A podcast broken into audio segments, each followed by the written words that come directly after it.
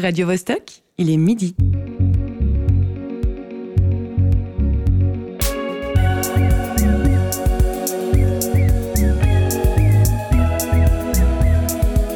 Midi bascule.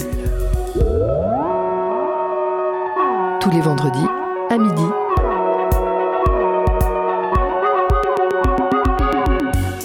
Crée, il invente, il émeut, et plus qu'un autre chef, il mérite le nom d'artiste. Bonjour, Pierre Gagnère. Bonjour, Léa Samé. Vous détestez qu'on dise que vous êtes un artiste, et pourtant c'est pas moi qui le dis. Mhm. C'est le dictionnaire qui le dit. Bienvenue chez vous. Il est 14h à Kéras, ville antique située sur le bord de la mer Noire, d'où le général romain Lucullus, resté fameux pour sa gourmandise, aurait ramené les cerises, nommées ainsi d'après le nom latin de cette ville, Cerisium.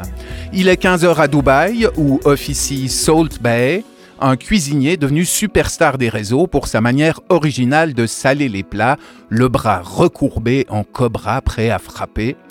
Il est 11h à Londres, où le chef ultra médiatisé Gordon Ramsay, présentateur de la version anglophone de Cauchemar en cuisine, détient plusieurs restaurants.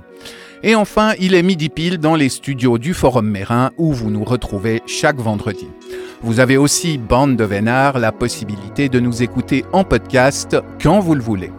Nous entendions en ouverture le début d'une interview de Pierre Gagnère par Léa Salamé pour Stupéfiant.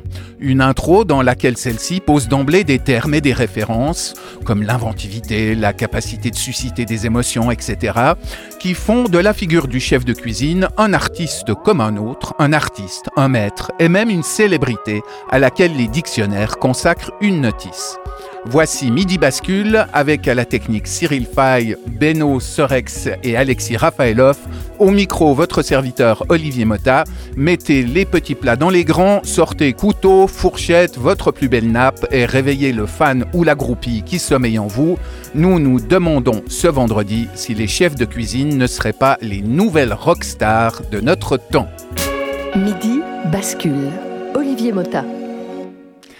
Avant de dérouler un menu que j'espère alléchant et roboratif, j'aimerais accueillir comme il se doit les deux personnes qui partagent le studio avec moi aujourd'hui. Notre invité fil rouge s'appelle Patrick Engish. Il n'est pas cuisinier, il n'est pas critique gastronomique, il est philosophe, figurez-vous. Bonjour Patrick, merci d'avoir accepté notre invitation. Salut. Tu n'es pas trop frustré de sacrifier un repas de midi pour participer à cette émission? Euh, J'essaie de manger léger à midi pour pas m'endormir l'après-midi, donc ça va, c'est pas trop compliqué. donc c'est bon. On retrouve aussi avec une joie gourmande Candice Savoya, la chroniqueuse du jour. Salut Candice. Euh, quel est, salut, salut. Quel est ton cuisinier ou, ou ton resto préféré? Oh là là, j'étais pas préparée à cette question. euh, Maïté ça compte? Oh là, oui, oui, oui, ça Je peux compte. faire un peu dans la référence anthologique France Télévisions. Dans, euh, dans la référence préhistorique, carrément. Bon, euh, avant que tu chouines aussi que tu n'es là que pour des raisons de quota de femmes dans l'émission, je précise que ce n'est pas le cas aujourd'hui. Bien que le milieu de la cuisine reste majoritairement très masculin, nous aurons l'occasion d'écouter ce qu'une chef a à nous dire. Ils sont partout. Sur tous les écrans, dans les gazettes, les cuisines, les conversations, les librairies, les news, les guides gastronomiques, j'en passe et des meilleurs. Ils, les chefs de cuisine, bien sûr. Ces gardiens du bien manger et ces garants de la créativité au piano. Évidemment, le star système gastronomique a ses limites, son snobisme, ses travers. J'évoquais à l'instant Salt Bae, le sémillante Olibrius qui a fait du salage de ses viandes une chorégraphie peut-être un poil agaçante, qui vend à une clientèle qu'on aurait envie de dire décadente des steaks recouverts de feuilles d'or et facturés plusieurs centaines de dollars, et qui, au terme de la dernière finale euh, de la finale de la dernière Coupe du Monde de football, va littéralement harceler, photobomber Lionel Messi pour poser avec lui et tripoter de ses mains la fameuse coupe. Bref, sans doute que l'ego de ce monsieur est un petit peu plus grand que sa cuisine. Il y a des chefs qui vendent leur image tous azimuts, parfois sans discernement, et si j'avais par exemple Hélène Darroze sous la main, je lui dirais tout le mal que je pense d'un modèle de poêle vendu à son effigie et d'une qualité toute relative. Mais au-delà des excès, des craquages, la notoriété quasi planétaire de certains chefs interroge. Pourquoi voue-t-on une telle admiration à ces alchimistes des produits comestibles? Notre obsession pour la cuisine est-elle le symptôme d'une société affolée, coupée de la nature et cherchant dans la nourriture un réconfort presque anxiolytique? Est-ce la perte de contact avec l'aspect matériel des choses qui nous fait regarder les grands cuisiniers avec les yeux de Chimène, eux qui justement savent tirer le meilleur des produits de la terre? Pour en parler, nous allons donc échanger avec Patrick Enguish. Nous aurons aussi l'occasion d'écouter quelques extraits de films ou d'interviews liés au thème, ainsi qu'un reportage de Lucy Heidenbenz, qui est allée à la rencontre de Francesca Fucci, la chef du Fiskebar, le restaurant du Ritz-Carlton à Genève. Plus quelques épices musicales, dont une chanson co-interprétée par un chef de cuisine célèbre, et la chronique de Candice en cerise sur le gâteau. Il est midi, l'heure de la bascule a sonné, en piste.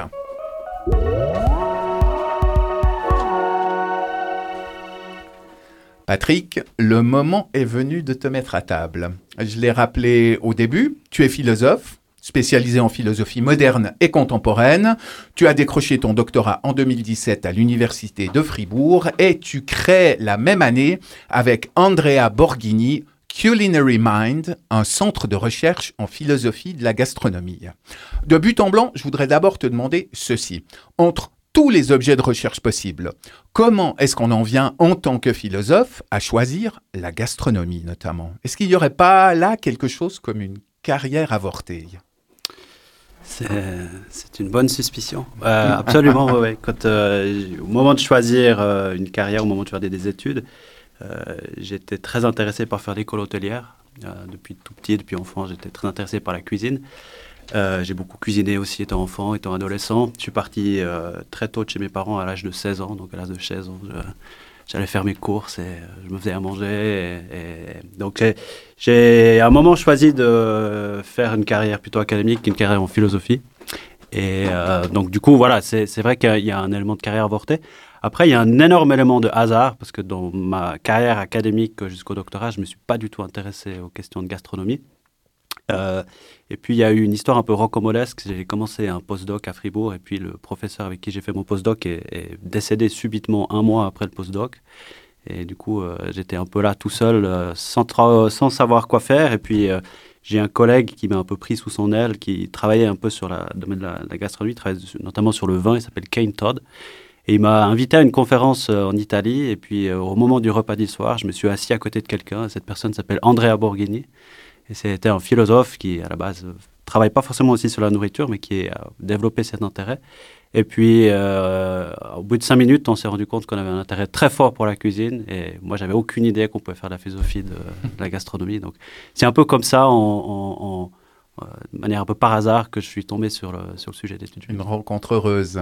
Exactement. Oui. Et, et, justement, tu parlais d'Andrea Borghini, euh, avec qui tu as fondé Culinary Mind. Euh, quelle est l'actualité de ce centre de recherche? Quels sont ses, ses projets futurs?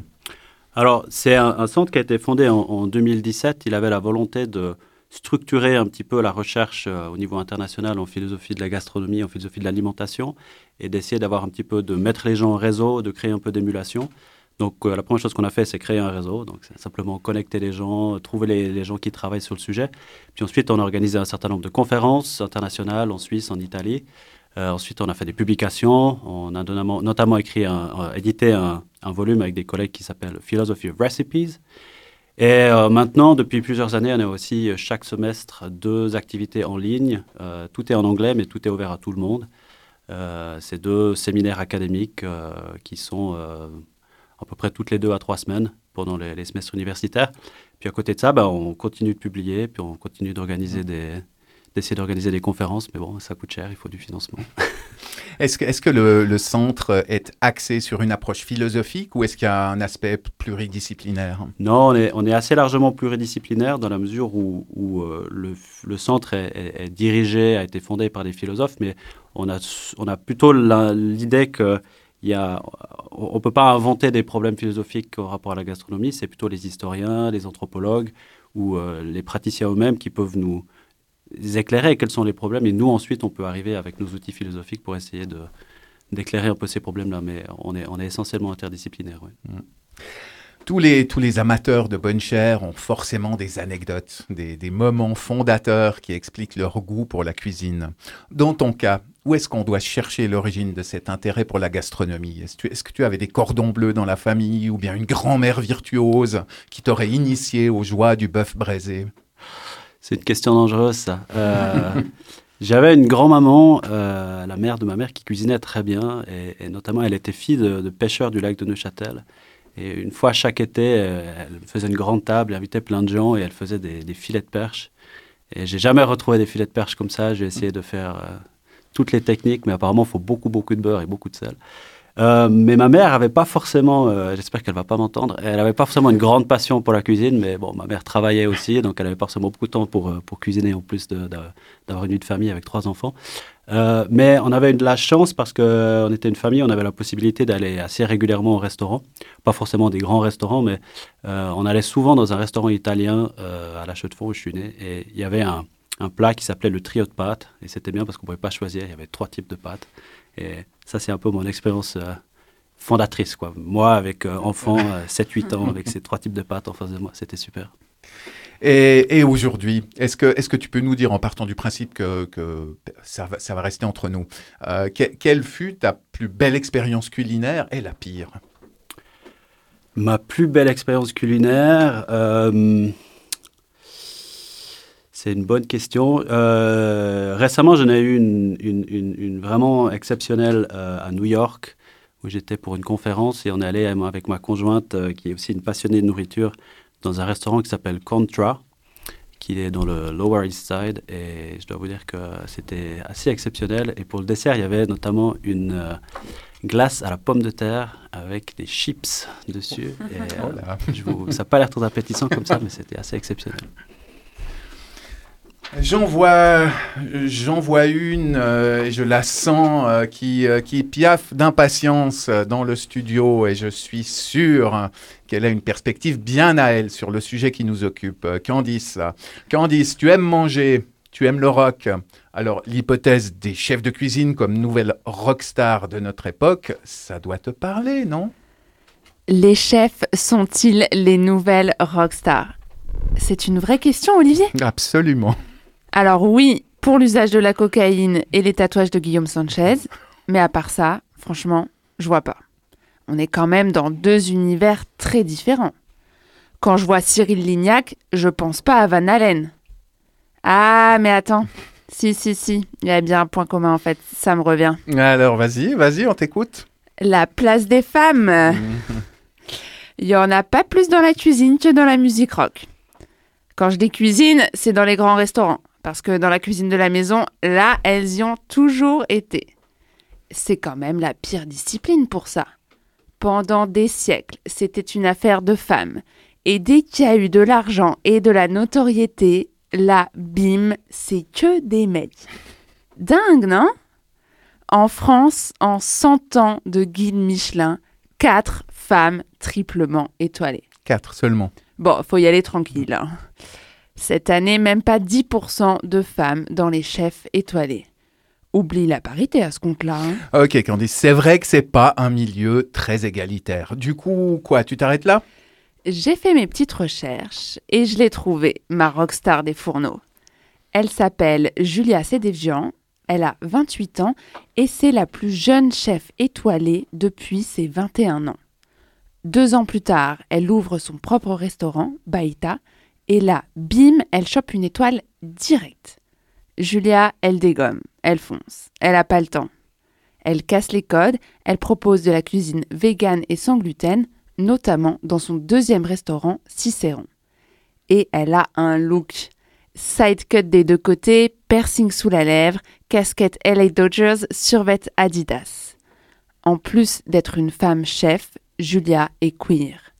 Jeune femme lesbienne et étoilée, alors là, on est sur de la niche de qualité. Alors Olivier, qu'est-ce que t'en dis de cette rockstar? C'est- bah, écoute, c'est vrai que, que c'est pas mal du tout. Euh, Est-ce que tu en as d'autres, euh, des comme ça? En fait, quand on cherche, des femmes qui dégomment en cuisine, il y en a. Claire Vallée, première étoile végane. Nadia Samut, première étoile sans gluten. Dominique Crène, première femme triplement étoilée aux États-Unis. Alexia Duchesne, plus jeunes femmes sur le podium de Top Chef que des premières fois. Est-ce que les femmes prendraient plus de risques? En tout cas, à part celles qui passent en prime time sur M6, elles sont moins visibles. Peut-être parce qu'elles passent plus de temps à travailler leur métier que leur image. Parce qu'elles ont plus besoin de faire leur preuve que leurs homologues masculins. Ah oui, du coup, c'est un peu la double peine. Qu'est-ce que ça change d'être une femme en cuisine? En réalité, ça ne devrait pas changer grand-chose. Mais il se trouve qu'elles questionnent un peu le game quand même. Plus proches de leurs employés, moins d'insultes et de crises de colère, plus proches des questions environnementales, avec une cuisine plus végétale, moins impactante en carbone et en déchets. Une cuisine plus abordable aussi. Quand elle devient chef des Fables de la Fontaine, Julia Sedevjian change toute la carte et divise les prix par deux. Résultat, le resto repart comme sur des roulettes. Ok, et pour en revenir au thème? Les femmes en cuisine, c'est des rockstars par définition. Gravir les échelons dans un système militaire, se faire une place dans un milieu masculin, voire machiste, ça c'est ambitieux et il faut les reins. Comme une tournée d'adieu de Johnny. Et même reconnaissance pour celles qui cuisinent à la maison. Faire des coquillettes au jambon tout en faisant les devoirs, en payant les factures, en lavant le linge, sans faire cramer la baraque et en restant zen, ça, c'est rock'n'roll.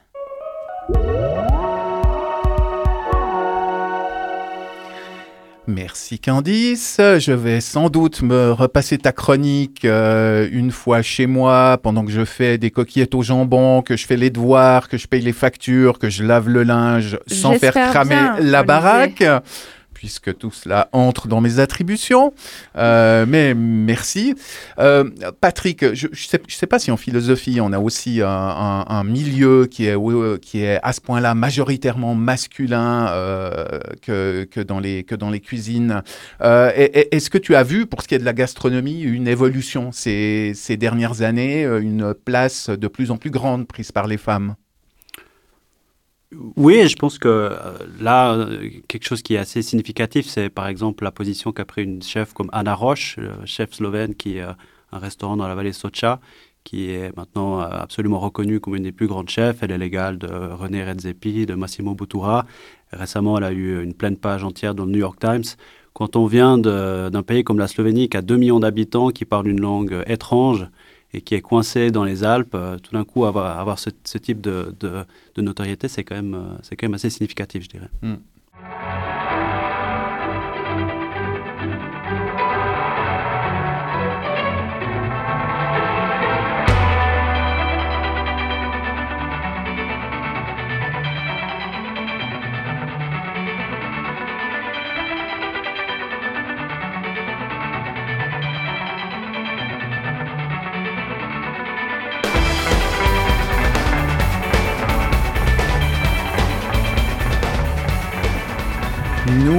revoici en studio où nous abordons ce vendredi la question de la starification des chefs de cuisine. Si vous êtes en train de vous régaler en nous écoutant, eh ben, on peut dire que vous êtes tout à fait dans le thème de l'émission euh, et pendant ce temps, nous en studio, on a l'estomac qui gargouille.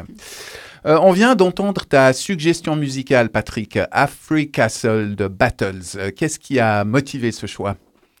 C'était un peu un choix par élimination, c'était très difficile. Je me suis demandé si je devais avoir un choix musical en rapport avec la, la musique. Mon second choix, c'était un morceau qui s'appelle Onion Soup d'un groupe finlandais qui s'appelle 22 Piste Pirko. Et en fait, j'ai choisi Battles parce que je trouve que, euh, en tant que métaphore, ce type de musique et aussi le type d'esthétique, on- si on voit les pochettes euh, d'albums, ça reflète assez bien, à mon avis, une forme d'esthétique euh, qu'on voit dans certains chefs fameux du type les gens qui travaillent au Noma ou bien d'autres restaurants comme le, le Contra à New York dont j'ai parlé avant. Et avant, avant ce- cet euh, intermède musical, je, je t'avais posé la question de ton meilleur et de ton pire souvenir culinaire. Mais je vais pas te lâcher parce que le pire souvenir, nous ne l'avons pas eu. Alors le pire souvenir, c'est simple. Une fois, je suis allé skier à Anzer, pour euh, pas la nommer. Et je suis allé manger à midi dans un des restaurants de la station. Et j'ai commandé une schnitzel avec des frites. C'était un peu le seul truc qui était convenable sur le, sur le menu. Et le cuisinier en face de moi a ouvert euh, un congélateur qui n'était même pas caché. Il a sorti un sachet de plusieurs centaines de schnitzel, un sachet de frites. Il a pris une schnitzel, il l'a mis dans la friteuse, il a mis les frites avec. Et cinq minutes après, il m'a servi ça sur une assiette et il m'a dit ça fait 30 francs. C'était un peu. C'était un peu le pire, euh, le pire, la pire expérience. Euh, Qu'est-ce qui faisait le plus mal, la, la douloureuse ou le contenu de l'assiette? C'est un peu les deux. hein. Les deux, je crois. C'était le, le sel et le poivre. Quoi. Mais euh, je vais, je vais faire place maintenant à l'extrait d'un film qui retrace la trajectoire d'un cuisinier au talent insolent dont la carrière a connu un temps d'arrêt pour cause d'addiction et de problèmes comportementaux. Il s'agit de Burnt, à vif en français, un long métrage de 2015 avec Bradley Cooper dans le rôle du chef Adam Jones. L'extrait amalgame quatre moments différents. Dans le premier, on entend le chef en cuisine. Dans les deux suivants, il drague d'autres cuisiniers pour les convaincre de rejoindre sa brigade. Et dans le quatrième, il dialogue avec une critique gastronomique. Plus de sel. Vite, vite, vite, vite, vite, vite, vite. Ça doit être du velours, hein Du velours. Oui, chef. Très bien. Continue. Oui, chef. pas de temps, hein Chef, les oignons. Fais voir, fais voir, fais voir. Faut qu'ils fassent tous la même taille, bordel. Faut qu'ils fassent tous la même putain de taille. Oui, chef. Où on en est? Ça va? Parfait, glaçage. Glacez un par un. Doublez les portions. Double portion. Travaille la consistance. Épaissis-la, ajoute la crème, surveille la poêle. Tu te concentres sur ce qu'il y a dans cette poêle. Jusqu'au départ en salle, tu la surveilles. Oui, chef. Hein, regarde-moi. Ok Oui, C'est chef. compris Oui, oui, chef. Tout le monde à son poste Oui, chef Mais ça L'arrêt à suivre. Ils ont fini les hors d'œuvre. Le plat principal, tout de suite Oui, chef Et voilà,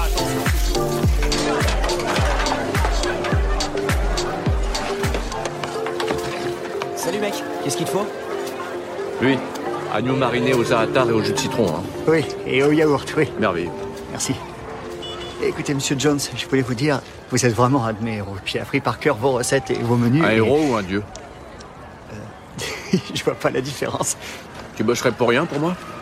Pour rien? Contre des repas. Oui, je serais prêt à faire ça si j'apprenais des trucs. Tu me paierais combien?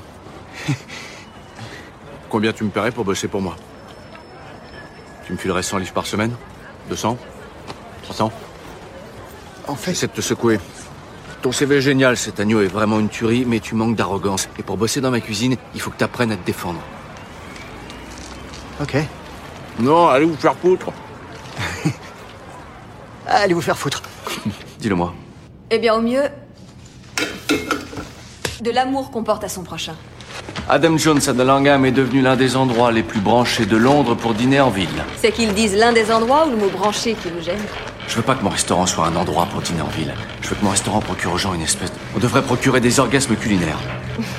À quand remonte ton dernier orgasme, disons, intéressant Il faut absolument que j'évite de parler cuisine avec vous en public.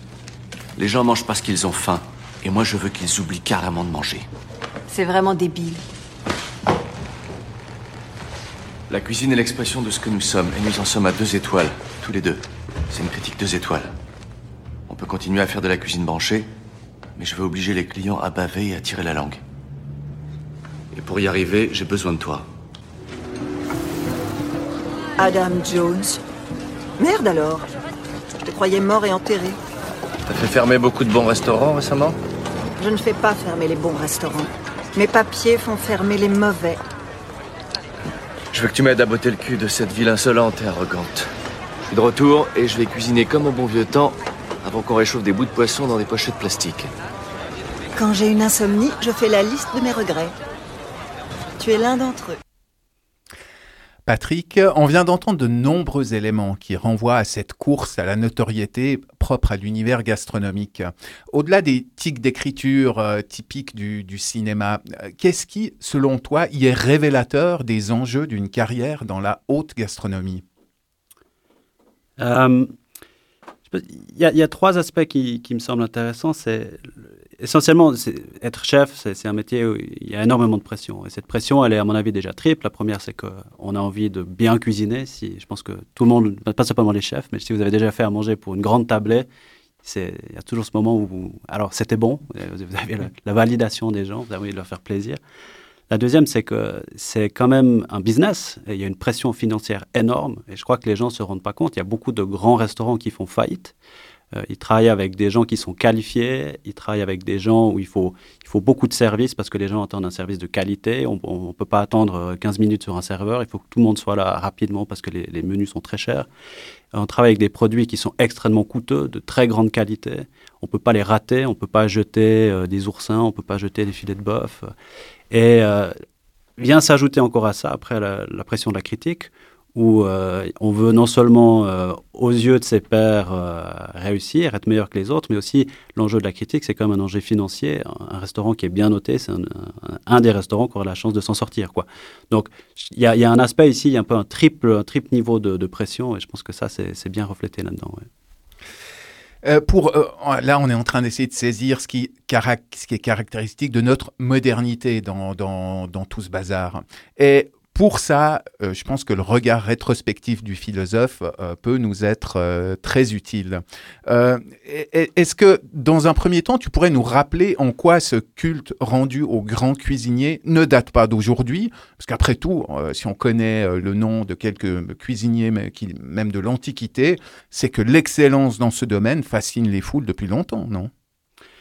Euh, je dirais oui et non, parce que évidemment, on a toujours bien mangé et il y a toujours des gens qui ont bien mangé, mais le restaurant, c'est comme une, une, invention assez récente. Hein. On parle d'une invention qui est plutôt euh, au 19e siècle.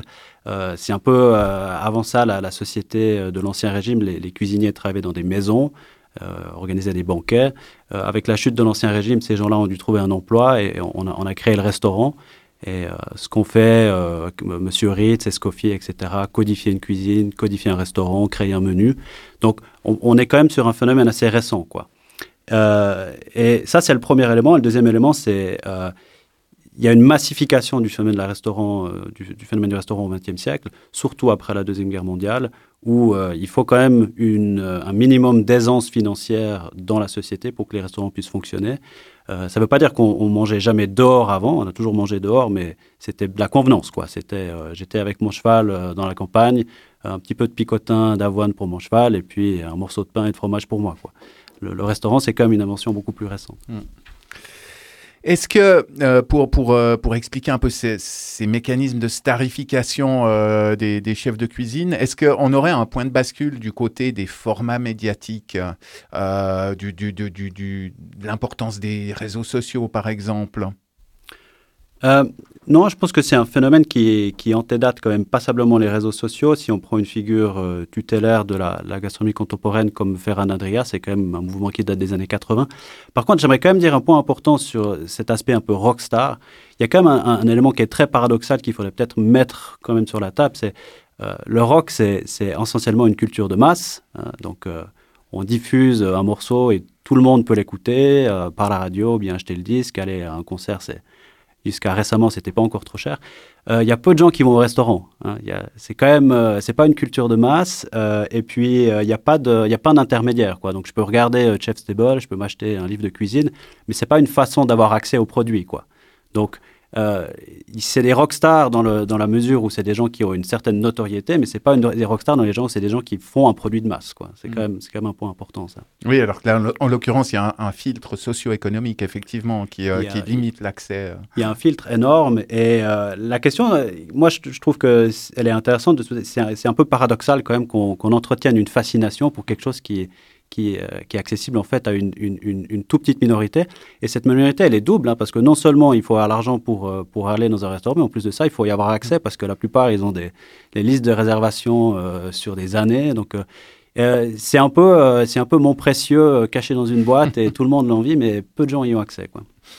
Il y, a, aussi toute une mythologie autour de la vie en cuisine qui pourrait expliquer en partie l'aura de, des, chefs renommés. Une organisation verticale, presque militaire, un fonctionnement en brigade, et surtout une pénibilité qui est, qui est assez effroyable. Je ne sais pas pour toi, mais moi, à chaque fois que je me mets au fourneau et que je cuisine pour plus de trois ou quatre personnes, je me dis que ceux qui en font profession doivent être des mutants. Euh, moi, pour sortir six ou huit assiettes, ben, il me faut une demi-éternité et euh, la, cuisine est à moitié détruite après mon passage. Dans, dans quelle mesure ce côté sacerdoce, vocation très exigeante, ça contribue à l'admiration qu'on porte aux stars des cuisines? Ouais, je pense qu'un un aspect euh, intéressant, c'est l'aspect euh, concret. On a tous euh, cuisiné une fois dans notre vie.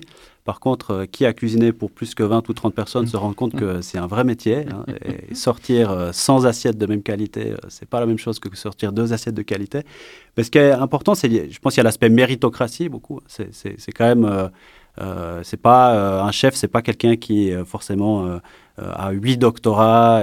C'est quelqu'un qui peut venir d'en bas, quoi. Il y a cet aspect méritocratie, il y a la- l'aspect euh, récompense du travail beaucoup. Et, là, je, vais faire euh, peut-être un truc qui, qui va vous paraître euh, paradoxal, mais j'ai un de mes euh, enseignants, directeur de thèse, Jean-Foucault Soldati, qui une fois avait fait une interview un peu de ce genre pour euh, une radio bernoise et il lui posait la question de savoir le lien entre le fitness et le capitalisme. Et il disait, euh, le fitness, c'est le dernier endroit qui est vraiment capitaliste, parce que c'est vraiment l'endroit où si vous travaillez, vous aurez le fruit de votre travail. Il n'y a plus de sécurité du travail aujourd'hui, mais si vous allez au fitness régulièrement et vous faites des muscles, ben, à la fin, vous serez musclé. Eh ben, on a Et- un retour sur investissement. Et il y a un aspect un peu comme ça dans la cuisine, on a l'impression que c'est vraiment des gens qui, s'ils travaillent, ils ont un produit. Et on a cette qualité du produit-là. Donc moi, j'ai un peu l'aspect que c'est un, peu une- un peu un microcosme du capitalisme. Euh, et et il y a à la fois l'aspect méritocratie et la- l'aspect réussite, puis il y a aussi l'aspect garantie de, de- du fruit du travail. Quoi. Si vous cuisinez correctement, à la fin, vous aurez quelque chose de correct et potentiellement peut-être des clients. Quoi. On va faire une, euh, une courte pause musicale avec un titre de Delia Mechlir, My Only Child. Et j'en profite pour signaler que Delia Mechlir sera euh, jeudi prochain, 7 décembre, à 18h30 pour une euh, Vostok Session, donc dans les locaux de Radio Vostok.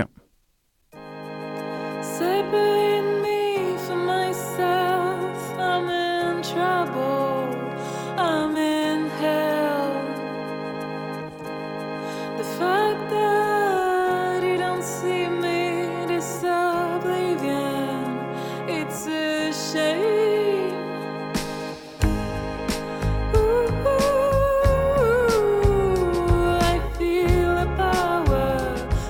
On vous emmène maintenant faire un tour du côté du Fiskebar, le restaurant gastronomique de l'hôtel Ritz-Carlton à Genève, qui développe un art culinaire basé sur la fusion de saveurs nordiques et méditerranéennes.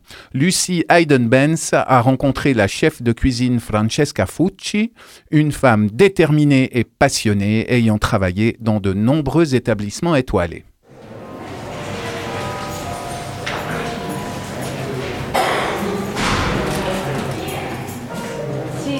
Sei? No, lei sta già. No, no, sta qua lei. Mi ha chiamato e io ho detto guarda, c'ho 5 minuti di ritardo. Vabbè, noi siamo giù in cucina, ti aspetto giù. C'est notre cuisine. Bonjour, avec notre équipe, les deux cuisines sont là. Alors, j'ai commencé à travailler très jeune, à l'âge de 13 ans. C'était tellement fort le, le désir d'indépendance autant que fille et femme que j'ai commencé à travailler très tôt parce que je voulais tout de suite euh, euh, trouver mon chemin. Euh, Après, j'ai fait un, un école hôtelier, un école hôtelier dans mon village. Après, c'est beaucoup de travail, beaucoup d'expérience. J'ai fait du travail dans la restauration des bases en montant jusqu'à les étoilés, les restaurants autogastronomie.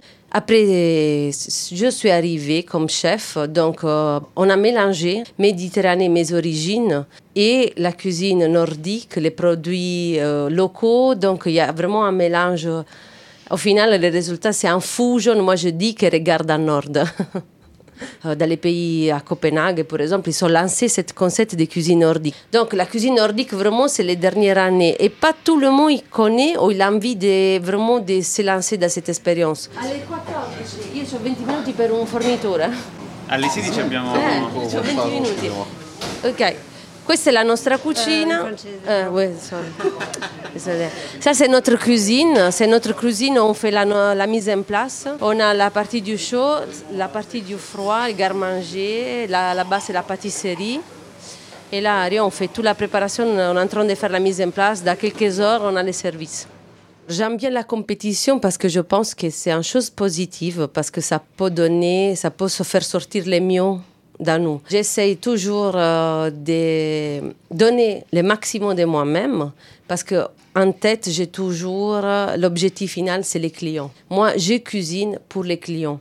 C'est pas pour démontrer à quelqu'un que je suis capable et performant, étoile pas étoile, euh, lui il a ça, lui il a l'autre. Je regarde vraiment, je me concentre à l'objectif, c'est que les personnes sont heureuses. Il vient au Fiske Bar, il doit être heureux, il doit sortir avec les sourires et un bon souvenir. Je veux pas être hypocrite parce que, comme tous les chefs, bien sûr, j'adorerais avoir une étoile parce que je pense que c'est une magnifique reconnaissance. Mais après, comme j'ai dit, ça, ça arrive, euh, je ne me dois pas suicider.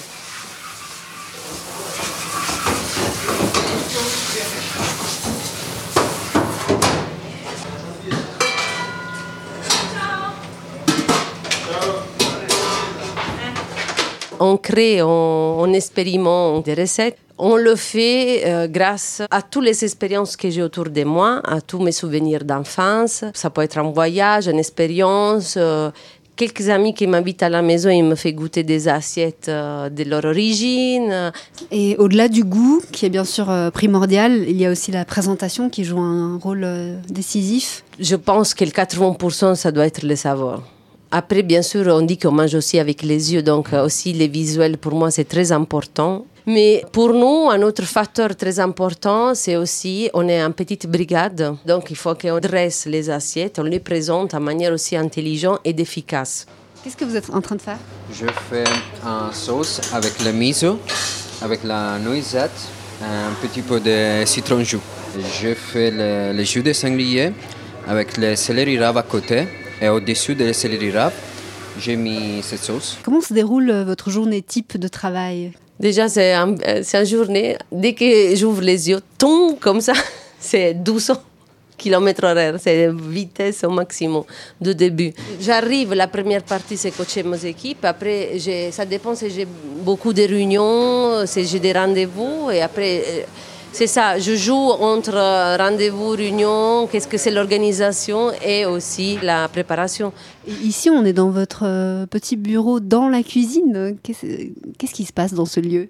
Ben, comme vous regardez là, il y a les ordinateurs, donc tous les travails euh, d'organisation. C'est vrai, c'est un métier compliqué hein, parce que maintenant c'est devenu très exigeant parce qu'il faut être comptable, il faut être créatif, il faut être à l'écoute des clients, il faut être aussi scientifique, un peu comprendre les notions des bases euh, de la chimique, qu'est-ce que ça passe en cuisine?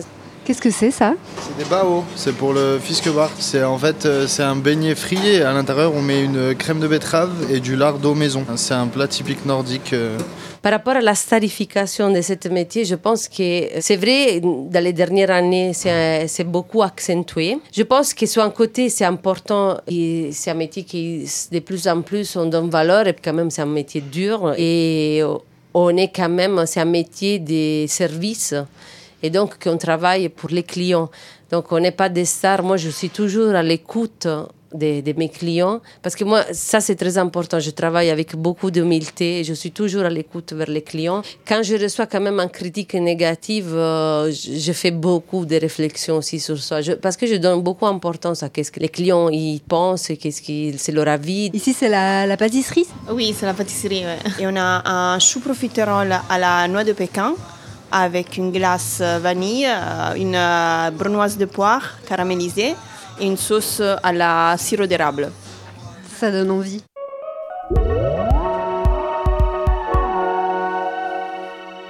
Voilà, et à l'écoute de cette dernière recette, euh, on est décidément tous affamés en studio. Il est une heure moins le quart environ, vous écoutez Midi Bascule et on continue à réfléchir autour de la figure du cuisinier star avec notre invité Patrick English, philosophe. Euh, J'aimerais d'ailleurs avoir ton, sentiment sur le reportage qu'on vient d'entendre, Patrick. Euh, ce que la chef euh, Francesca Fucci dit de la célébrité à la fin, son insistance sur l'humilité, le souci du client, est-ce que c'est typique d'une attitude de défiance ou de résistance assez récente à l'égard des excès du star system? Non, je pense pas. Je pense que euh, ce qu'elle dit à la fin est essentiel. Le- la cuisine, elle est là avant tout pour plaire. Et ça, c'est peut-être aussi une grande différence entre. entre euh, il il y, a toujours cette question à savoir est-ce que, est que la cuisine peut être, euh, peut être de l'art? L'art, il n'a pas forcément euh, comme vocation de plaire. On peut, aussi, euh, on peut aussi dégoûter, on peut aussi provoquer, on peut faire pleurer, on peut. On peut euh, la cuisine, elle a essentiellement pour, euh, pour vision de plaire. Quoi. Une, cui- une cuisine qui ne plaît pas, c'est pas une cuisine qui fonctionne. Quoi. Donc euh, ça, c'est un élément important. C'est pas forcément une question de service, mais c'est une question de ce pourquoi on va au restaurant, ce pourquoi on cuisine. On, on, c'est pas uniquement de la nutrition, ça on pourrait le faire à la maison ou on pourrait le faire en mangeant euh, je ne sais quoi. Il y a l'élément de, plaisir qui est quand même essentiel. Là. Mais profitons-en pour mettre le cap sur quelques, quelques notions plus étroitement liées à la philosophie. Je, je reviens sur euh, l'extrait qu'on entendait tout à l'heure euh, montrant ce chef de fiction, euh, Adam Jones, euh, dans Avif, le film de 2015. Euh, et je pense là à un passage qui, qui relevait carrément de l'ubris, celui dans lequel Jones demande au cuisinier qu'il veut débaucher s'il le considère comme un héros ou comme un dieu, et s'il est prêt même à payer pour venir travailler avec lui. Est-ce que est-ce qu'une certaine démesure mégalomane, la limite de la toxicité, c'est c'est un facteur qui est indissociable de la figure de la star en général et de la star culinaire en particulier Ça, c'est une question qu'il faut poser à un psychologue, pas à un philosophe. Euh, je peux, je peux- je peux- j'ai de la peine à exactement te répondre là-dessus parce que je pense que c'est vraiment une question de, de, de psychologue. Euh, ce qu'on peut constater, par contre, c'est clair qu'il que y a une grande évolution euh, dans le domaine de la gastronomie qui tourne autour de ces sujets-là.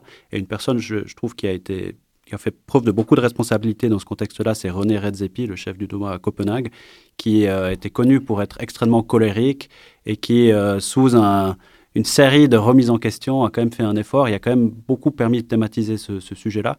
Et je pense que là, c'est extrêmement, important en ce moment parce qu'il y a un shortage de, de main-d'œuvre énorme dans le domaine de la gastronomie partout dans le monde. Et les conditions de travail euh, sont, ici sont, difficiles. Et le fait d'avoir des conditions de travail qui sont plus acceptables, et notamment avec la semaine de 4 jours qui est promue par certains chefs, euh, moi, je réponds pas vraiment à ta question parce que je peux. Par contre, je, trouve qu'il y avait un élément extrêmement intéressant dans l'extrait euh, d'après, donc cette chef de Genève. Je ne sais pas si ça vous a pas marqué de savoir qu'on fait de la cuisine nordique à Genève. Genève, ça se trouve à une heure et demie de Lyon. Euh, Lyon, c'est la capitale mondiale de la gastronomie. Pourquoi est-ce qu'on ne fait pas de la, de la cuisine lyonnaise? Pourquoi on fait de la, de la gastronomie nordique? Je ne sais pas si vous êtes déjà allé manger au Danemark, mais le Danemark, c'est essentiellement des patates et, et- et des patates. Donc, il y a, il y a- il y a ici un élément intéressant de se poser pourquoi est-ce qu'on fait de la cuisine nordique? Et là, encore une fois, je pense que cet aspect-là, ce dont elle parlait par rapport à la créativité, il y a un élément de réponse dans la, fascination qu'on a pour les chefs. Ces gens qui ont développé la cuisine euh, nordique, que ce soit à Copenhague, au Noma, au Faviken, c'est des gens qui ont quand même eu la capacité de, par leur créativité, aller extraire dans des environnements qui sont des environnements assez euh, pauvres en richesse culinaire, en développant des recettes, énormément de recherche culinaire, éno- énormément de valeur culinaire. Et ici, il y a l'aspect starification, vient d'une capacité quand même assez incroyable de ces gens-là, non pas de nous servir ce qui a toujours été servi, mais de faire de, de preuve de beaucoup de créativité pour aller chercher dans des environnements qui ne sont pas propices énormément de valeur culinaire. Mhm. Le, chef de cuisine en star de la pop culture, c'est un motif dont on devrait aussi pouvoir faire une analyse phénoménologique. Et là, j'espère me rapprocher un peu plus de la philosophie. Euh, prenons appui sur le cas de ce jeune chef actif à Genève et qui, grâce à Top Chef, a accédé à une notoriété immense, Danny Kézar. Danny Kézar pour The Fork, let's go. J'ai la chance de reprendre les rênes du, du Bayview, donc euh, je passe chef, c'est un honneur et donc euh, je suis super content de cette passation. Je vais rester encore un peu à Genève. Ah, il faut tester absolument, euh, c'est le cappuccino de pommes de terre, c'est un trompe-l'œil qu'on fait et qui est servi en entreplat en fait. Euh, on a énormément de retours clients sur ça et c'est un peu le côté euh, très gourmand du menu. Côté musique, bah, ça continue aussi. On a sorti un clip récemment et on lâche pas. C'est toujours le côté passion, de l'autre côté c'est ma, ma double facette qui continue et, et je vais pas lâcher. Le chef Michel Roth, il m'a appris énormément de choses, autant dans le terme culinaire que dans le terme aussi humain. Quelqu'un que j'estime énormément et qui m'a vraiment tendu la main au début quand j'avais 15 ans, qui a su me faire grimper les échelons et faire confiance aussi. C'est un chef en or. Le chef Roth, c'est un chef en or. Bah oui, on est co- complètement dans la transmission parce que ça fait 8 ans qu'on est ensemble et rigole. Vraiment, je trouve que c'est vraiment le cuisinier temps moderne. En fait, il a la technique, il a la créativité, il a aussi cette fougue, cette patience, ce côté naturel qu'il faut actuellement. On a beaucoup de chance de l'avoir et surtout pour régaler nos clients. Bon, du coup, je vous invite à venir découvrir ma cuisine au Bayview. Et du plus jeune au plus vieux, voilà, je suis un jeune chef, je vous attends. Chiche Plusieurs éléments ressortent de cette capsule réalisée pour le site euh, The Fork. Le, gimmick du fameux rire de Danny, par exemple, ou encore, dans son cas, l'aspect double vocation, puisque euh, ce chef communique abondamment aussi sur sa trajectoire de musicien euh, quand on l'interviewe. C'est un point qui est même affiché sur la couverture de son livre de cuisine qui vient de sortir, où on le voit dans un montage photo, mi-chef et mi-chanteur le rire, le look, les passions multiples. Euh, Est-ce que ces éléments contribuent, d'après toi, à, forger une ébauche de légende d'Annie Kézar Et est-ce que tu verrais d'autres signes distinctifs qui contribuent à asseoir la réputation d'un chef star? Bon, c'est clair, il y a un certain nombre de gimmicks. On n'a pas mentionné euh, les bras tatoués, euh, le, tatouage de cochon, le tatouage d'artichaut, le, tatouage du, couteau de cuisinier. On n'a pas mentionné le, le- ils ont souvent les cheveux attachés derrière, comme ça, euh, la barbe des fois. Non, il y, a- il y a des aspects gimmicks, euh, évidemment. Euh, moi, ce qui me frappe là-dedans, dans ce, ce court extrait, je dois vous, avouer que j'ai une connaissance assez limitée de, de ce chef-là, mais l'aspect bientôt cuisiner, c'est pas suffisant, quoi. Maintenant, il faut cuisiner, mais en plus de ça, il faut faire de la musique, quoi. Et, ça, c'est ah bon. Alors voilà, maintenant, c'est un sacré challenge quand même, quoi. Et euh, je me demande, euh, j'ai l'impression que de toute façon, il, faut, il faut que les bons cuisiniers soient capables de donner une histoire, de raconter une histoire, ils doivent, ils doivent d'une certaine manière pouvoir euh, encastrer leur cuisine dans une histoire. Et euh, bon, bah, ça c'est une façon de le faire. Moi, il y a une façon qui me parle un petit peu plus, c'est la façon d'Arnaud Guillem à la Pinte des Mossettes dans le canton de Fribourg, qui était avant à Genève, où c'est quelqu'un qui essaie de raconter une histoire, ou comment est-ce qu'on intègre une cuisine dans un terroir, euh, comment est-ce qu'on crée un réseau de producteurs, comment est-ce qu'on... Mais ça, de toute façon, on doit créer une histoire. On ne peut pas simplement mettre euh, un plat sur la table, il faut, il faut le mettre euh, dans, un, dans, un, dans une structure narrative, quoi, absolument. et, et à tes yeux, quels sont les défis futurs pour les chefs de cuisine en mal de célébrité? Bon, le défi futur, je pense que ça va être de conserver des clients. je, pense que, je pense que ça va être de conserver des clients, ça va être de conserver... euh, y a une chose dont on n'a pas parlé, c'est l'arrivée massive de l'intelligence artificielle dans la cuisine. Euh, je pense qu'il il va vraiment falloir se poser des questions de qu'est-ce qui va rester de la cuisine, qu'est-ce qu'on va pouvoir faire à, travers, l'intelligence artificielle. Euh, le service maintenant est en train de disparaître euh, dans certains endroits, remplacé par des robots. La prochaine étape, c'est la cuisine. Donc, dans ce contexte-là, comment est-ce qu'on peut trouver une niche Et je pense que la niche, elle est toute trouvée. C'est quelqu'un qui doit euh, euh, avoir une cuisine sincère, quelqu'un qui doit vouloir exprimer quelque chose et pas simplement euh, plaire et, faire du buzz, quoi. J'évoquais juste à l'instant la, double vocation de, de Danny Kézar. Hein. Voici en guise d'illustration un morceau de son groupe Les Frères Busy, où il forme un duo avec Vincent Busy.